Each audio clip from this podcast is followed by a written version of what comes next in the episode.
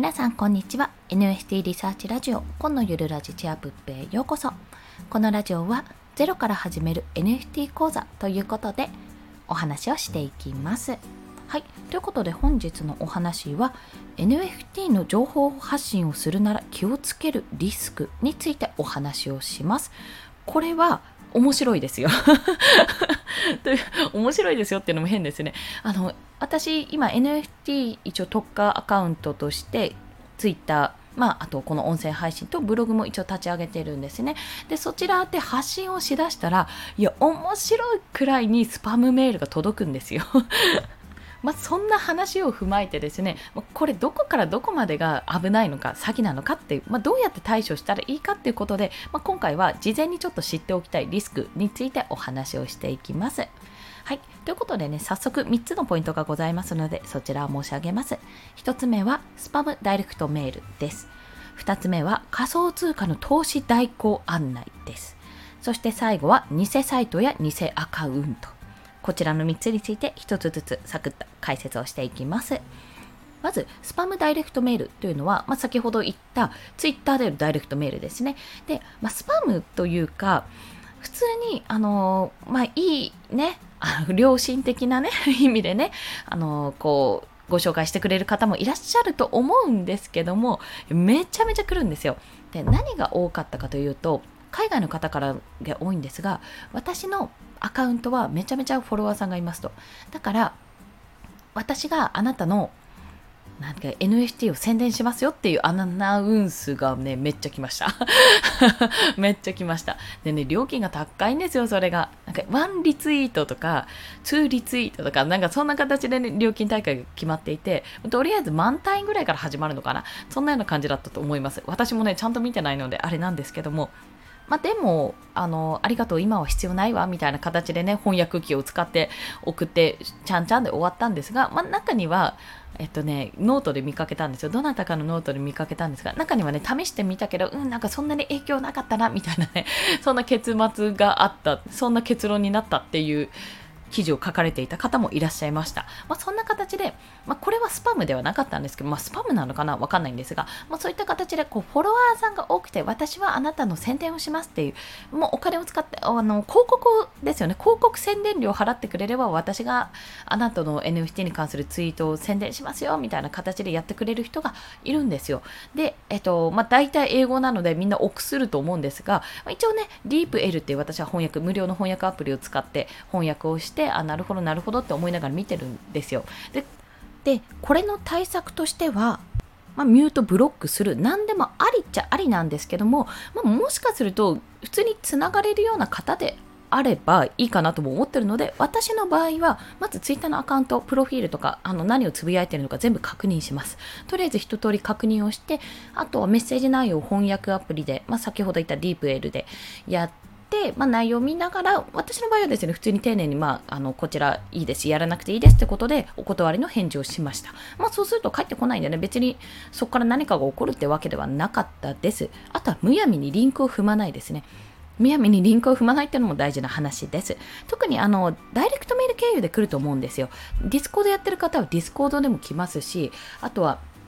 ツイッターとか、それこそインスタグラムとか、そういったところで発信してると必ず来るので、まあ、とりあえず英語だったら翻訳してもいいんじゃないかなっていうところでございます。むやみやたらにリンクは踏まないってところ。そして2つ目は仮想通貨の投資代行案内です。これね、面白いんですよ。NFT の情報発信をすると、まあ、NFT に触れてるってことは仮想通貨にも触れてることじゃないですか。仮想通貨でやり取りするわけですから、なんかイーサリアムとか持っているっていう風になると、いや何がすごいかってね、いや私はこれこれこういうものですと。で仮想通貨、あなたの仮想通貨をね、あのビットコインを預けてくれれば20倍にして返しますみたいなのがね、本当に来るんですよ。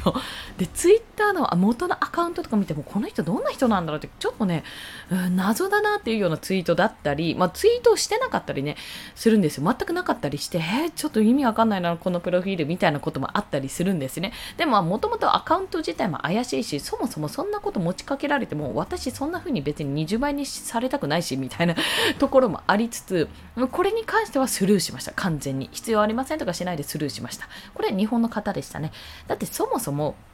ビットコインと預けるかっていう話なんですよ そう預けねえわってしかもあの最初のどれぐらい持ってるか、あの、最低ラインがあるんですよ。最低ライン2ビットコインとかって言うんですよ。いや、バカ野郎で2ビットコインって1400万円ぐらいじゃんで、持ってるかって 20倍にして返すじゃなくて2ビットコインあれば十分だわ、みたいな、そんなようなね、話があったんですよ。まあ、これは、あの、おそらく、まあ、いろんな人にね、とりあえずなんか仮想通貨っぽいことを、NFT っぽいことを話してる人に、まあ、バンバンバンバン送るようなシステムになってるんだろうなと思ったんですけども、やっぱりちょっとでもね、仮想通貨の話とか NFT の話とかすると、こういう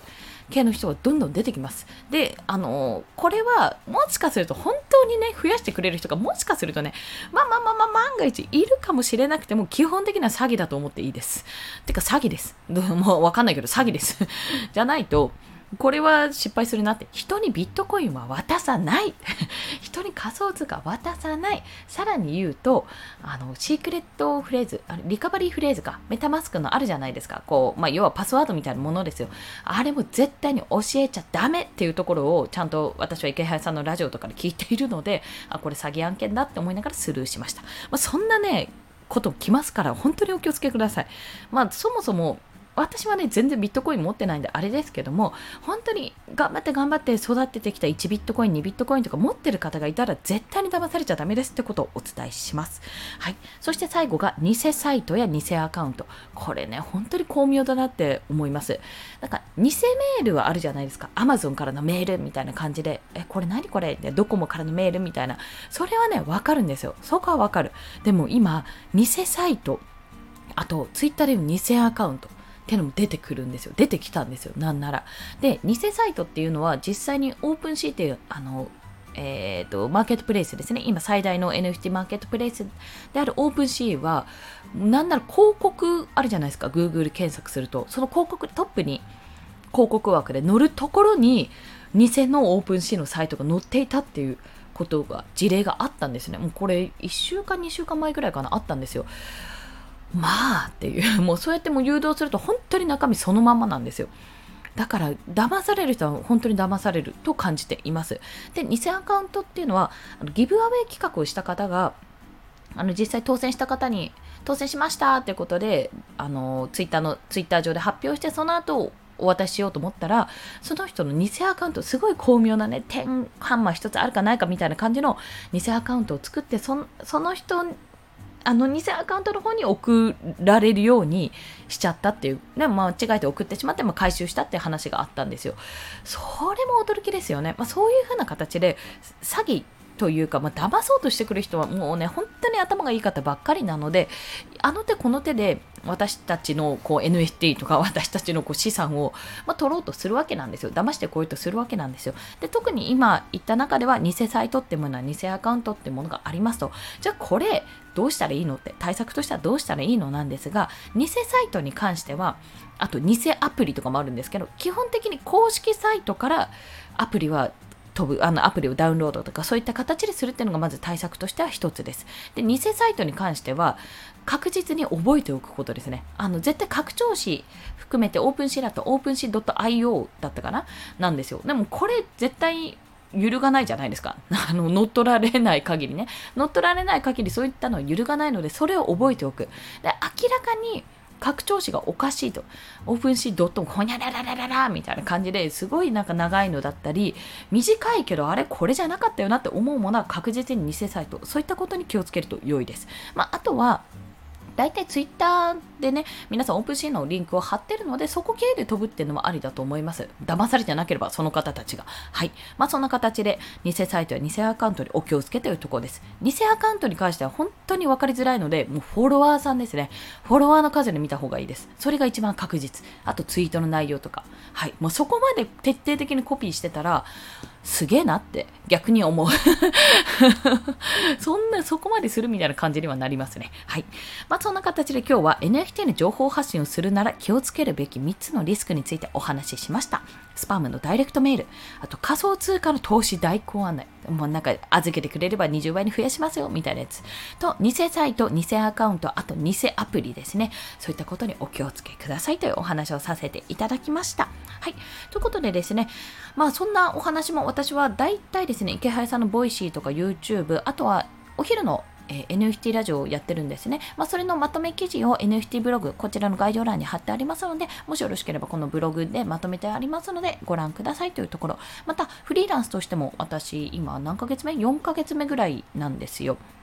そういった今までの経験とか、まあ、これ訴求しやすいアフィリエイトの記事、アフィリエイト一覧という記事、まあ、これはですね、タイトルこんな風につけるといいんじゃないみたいな例も載せておりますので、もしよろしければ、その記事を見たければ、えフリーランスブログの方から飛んで見ていただければと思います。はい。それでは今日もお聴きくださりありがとうございました。この放送いいねって思われたらハートボタン押していただけると嬉しいです。